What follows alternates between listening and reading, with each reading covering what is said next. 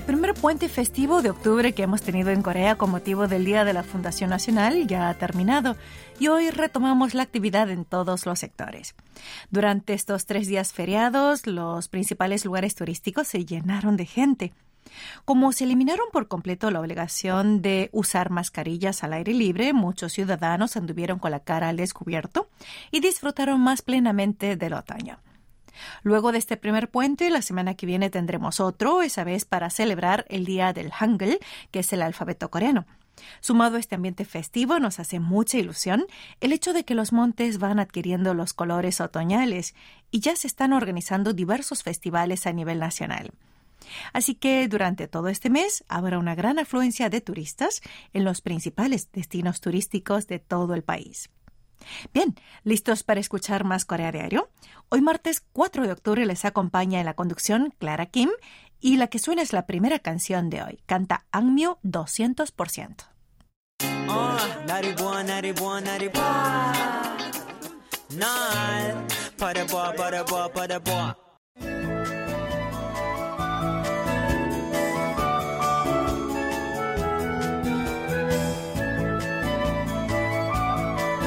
partir del 1 de octubre eliminaron por completo en Corea del Sur la obligación de someterse a una prueba de PCR en las llegadas nacionales. De esta manera, los viajeros coreanos, así como los extranjeros, tienen menos o nulos obstáculos, lo cual les facilita su ingreso a este territorio. Es la primera vez en aproximadamente dos años y nueve meses desde enero de 2020 que eliminan la prueba de COVID-19 al llegar a Corea del Sur. En línea con la medida adoptada, han cerrado el centro de pruebas de COVID-19 para viajeros entrantes en el Aeropuerto Internacional de Incheon. Enfrente de la puerta central colocaron un aviso que indica que no hay necesidad de hacerse una prueba de PCR al llegar. Por consiguiente, los extranjeros que vengan a Corea a hacer turismo, así como los surcoreanos que regresan a su país de origen, pueden andar con el paso más ligero. Es que vale reconocer que era bastante engorroso someterse a una prueba de PCR apenas uno entraba al país, pero ahora con la nueva medida se puede evitar dicha molestia, además de ahorrar tiempo y dinero. Sin embargo, si al ingresar al país una persona presenta síntomas de COVID-19 como fiebre, ésta deberá someterse a una prueba de diagnóstico y en caso de que lo haga durante los tres días posteriores a su llegada, recibirá la prueba de manera gratuita. Debido a la eliminación paulatina de las medidas de prevención sanitaria, la zona turística del centro de Seúl, que había estado inactiva durante un tiempo, va reviviendo. A medida que los casos de COVID-19 han disminuido, y ha desaparecido el deber de usar mascarillas al aire libre, se puede ver un notable incremento de turistas extranjeros en el centro capitalino. Tal es así que los distritos comerciales de Itaewon y Myeongdong, que son los destinos turísticos más populares en la zona del norte de Seúl, reciben una activa y abundante afluencia de visitantes extranjeros. Máxime porque estos días viajar por Corea resulta ventajoso debido a la depreciación del won. En particular, en Itaewon, el número de turistas extranjeros definitivamente ha aumentado en las últimas dos semanas y motivado en parte por este ambiente, las autoridades de este barrio seulita planean organizar en forma presencial el Festival de la Aldea Global de Itaewon por primera vez en tres años. Sin embargo, a diferencia del periodo pre-COVID-19, es difícil encontrar turistas chinos que antes eran mayoría. Actualmente los grupos mayoritarios de extranjeros provienen de América del Norte, Europa y Medio Oriente. Esto se debe a que el gobierno chino sigue manteniendo medidas sanitarias estrictas y sigue realizando pruebas PCR a los extranjeros que pisan territorio chino.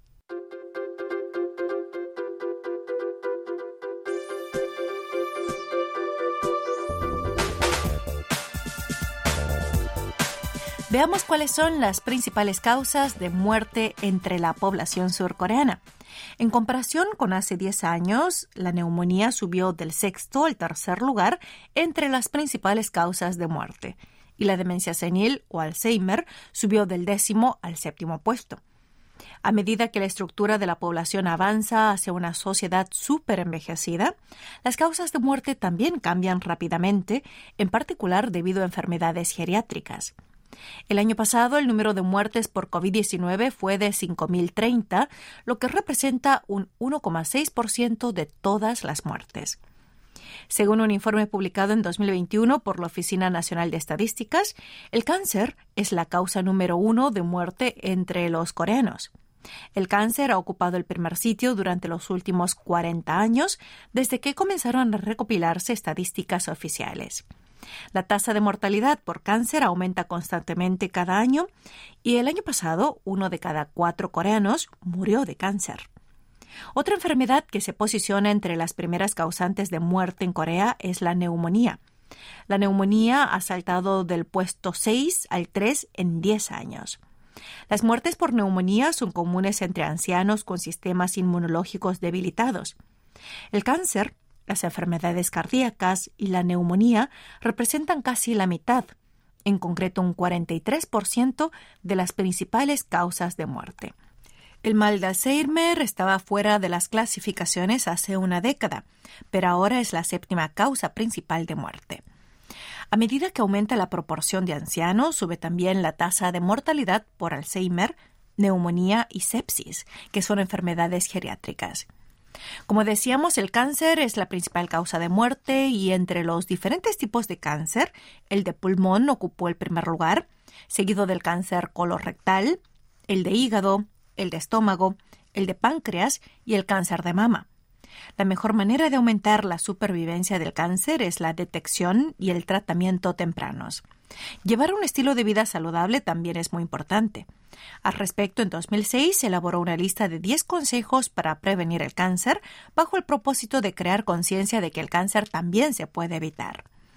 Los 10 consejos de estilo de vida para la prevención del cáncer son dejar de fumar, evitar el alcohol, llevar una dieta balanceada, tratar de tomar menos sal, no consumir alimentos quemados, hacer ejercicio, mantener un peso saludable, vacunarse, tener una vida sexual segura, evitar los carcinógenos y hacerse un chequeo médico periódicamente.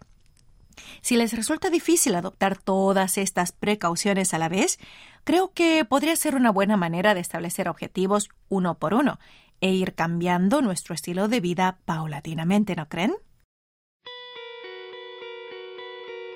Es hora de hacer una pausa musical. Lo hacemos con esta canción de 10 centímetros, Gradation. Luego continuamos con más Corea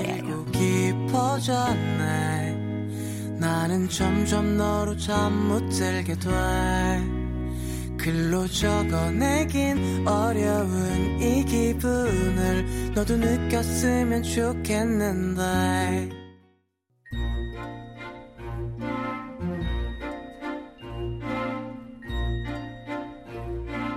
Literatura en audio. La única en la Tierra.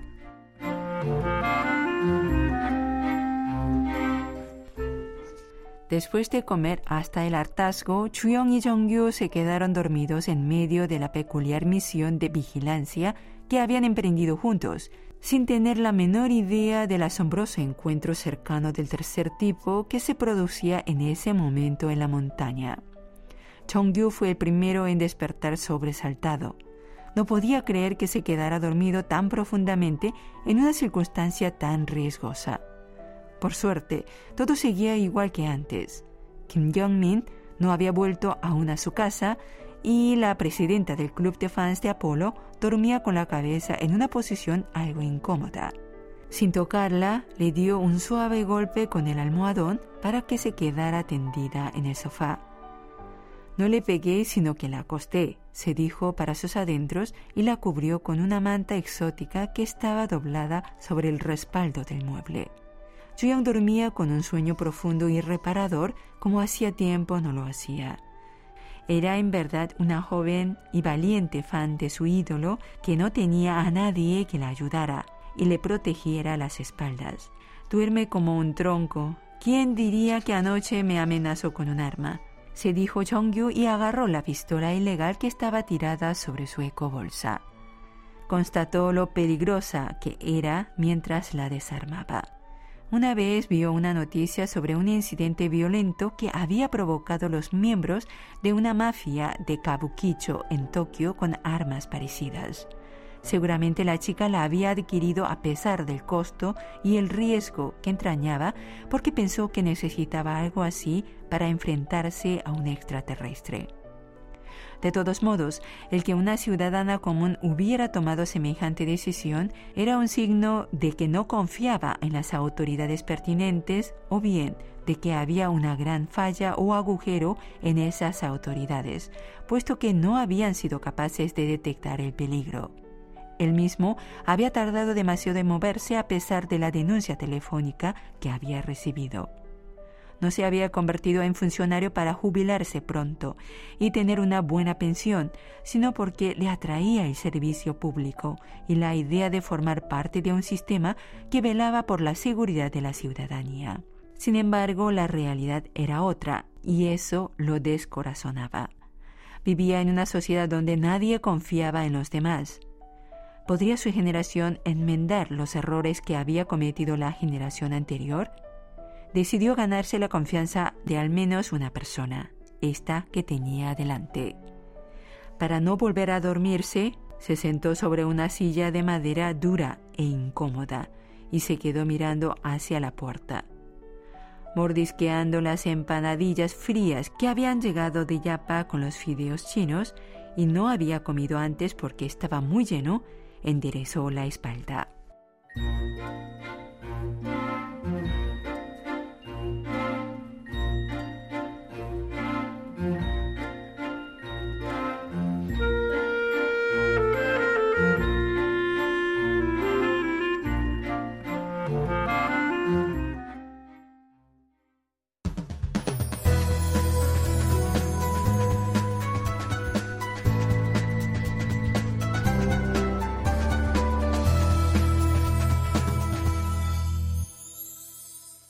KBS World Radio.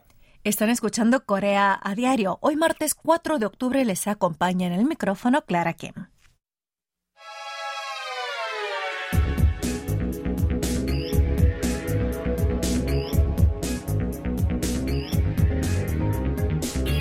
Generalmente cuando los estudiantes se suben a un autobús y andan sin tarjeta de transporte público, lo normal es que paguen con dinero en efectivo.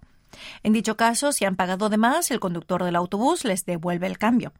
Pero suele pasar, y con bastante frecuencia en los autobuses de Seúl, que los adolescentes y los jóvenes rechazan el vuelto y se van sin recibir el dinero sobrante.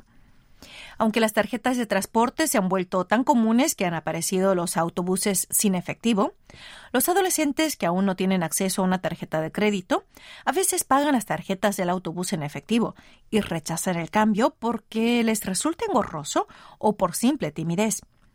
Muchos jóvenes piensan que no tiene sentido recibir monedas de 10 o cientos de wones en concepto de cambio y se sienten avergonzados de pararse y recibir este dinero en efectivo cuando hay mucha gente en el autobús. Incluso hay jóvenes que ni siquiera piensan en recibir el cambio y no saben cuánto cuesta el pasaje exacto del autobús porque están acostumbrados a la tarjeta de transporte. Según explican los conductores de autobuses urbanos, solo los estudiantes no aceptan cambio, mientras que las reacciones de los adultos ante esta situación son dispares. Es que antes, cuando ellos eran jóvenes, con ese cambio podían comprar bocadillos, golosinas y chucherías, pero hoy en día la realidad es otra, y los precios han aumentado tanto que ya no se puede comprar nada con monedas. Pero al mismo tiempo hay opiniones más negativas que lamentan que las generaciones más jóvenes de tan poca importancia a las monedas, pues aunque valen relativamente poco, son dinero al fin y al cabo. Mm, los expertos señalan que esto es el resultado del choque entre la noción de conveniencia y practicidad de la generación más joven y la depreciación de la moneda. Hay personas que se toman el dinero pequeño a la ligera porque es molesto cargar con monedas, pero por otro lado tenemos que pensar que muchos pocos hacen un mucho, así que deberíamos enseñar a las generaciones jóvenes la noción de economía y la importancia del ahorro.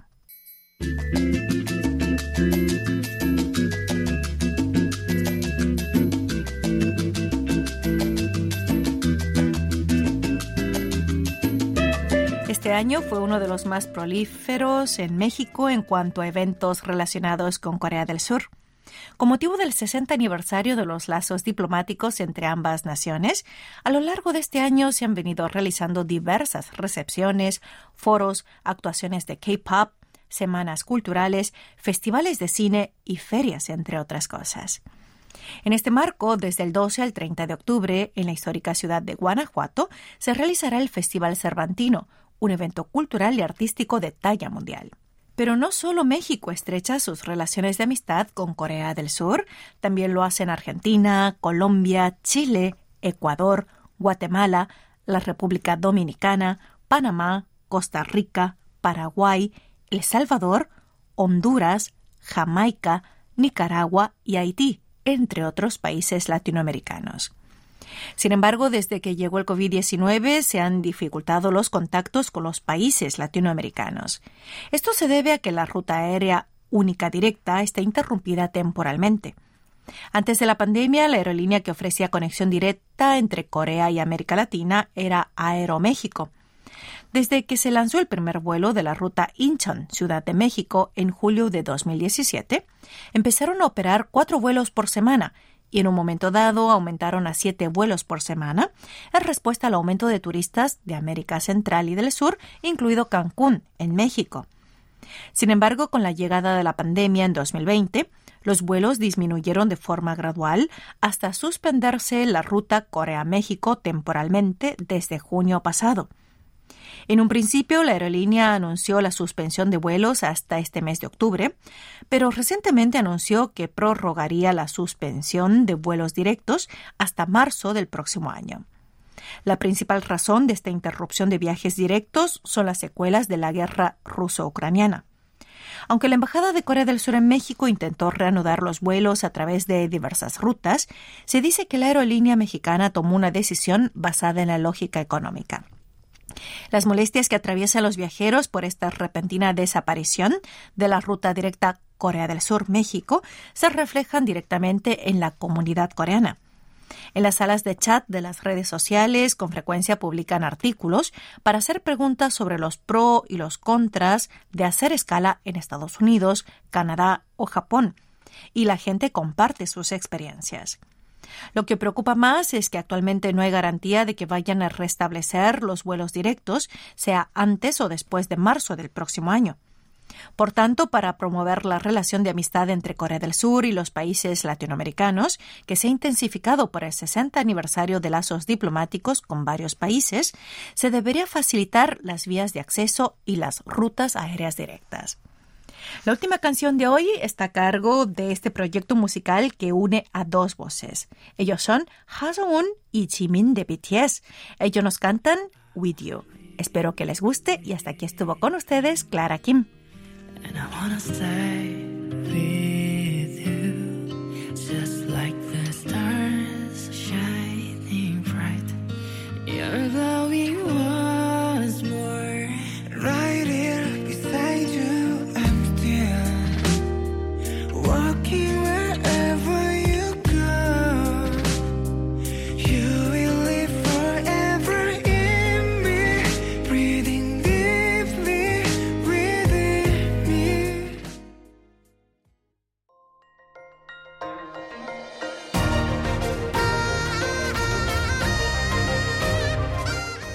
Acaban de escuchar el podcast de KBS World Radio. Hay muchos más contenidos en wall.kbs.co.kr barra Spanish. Gracias por seguir en sintonía. KBS World Radio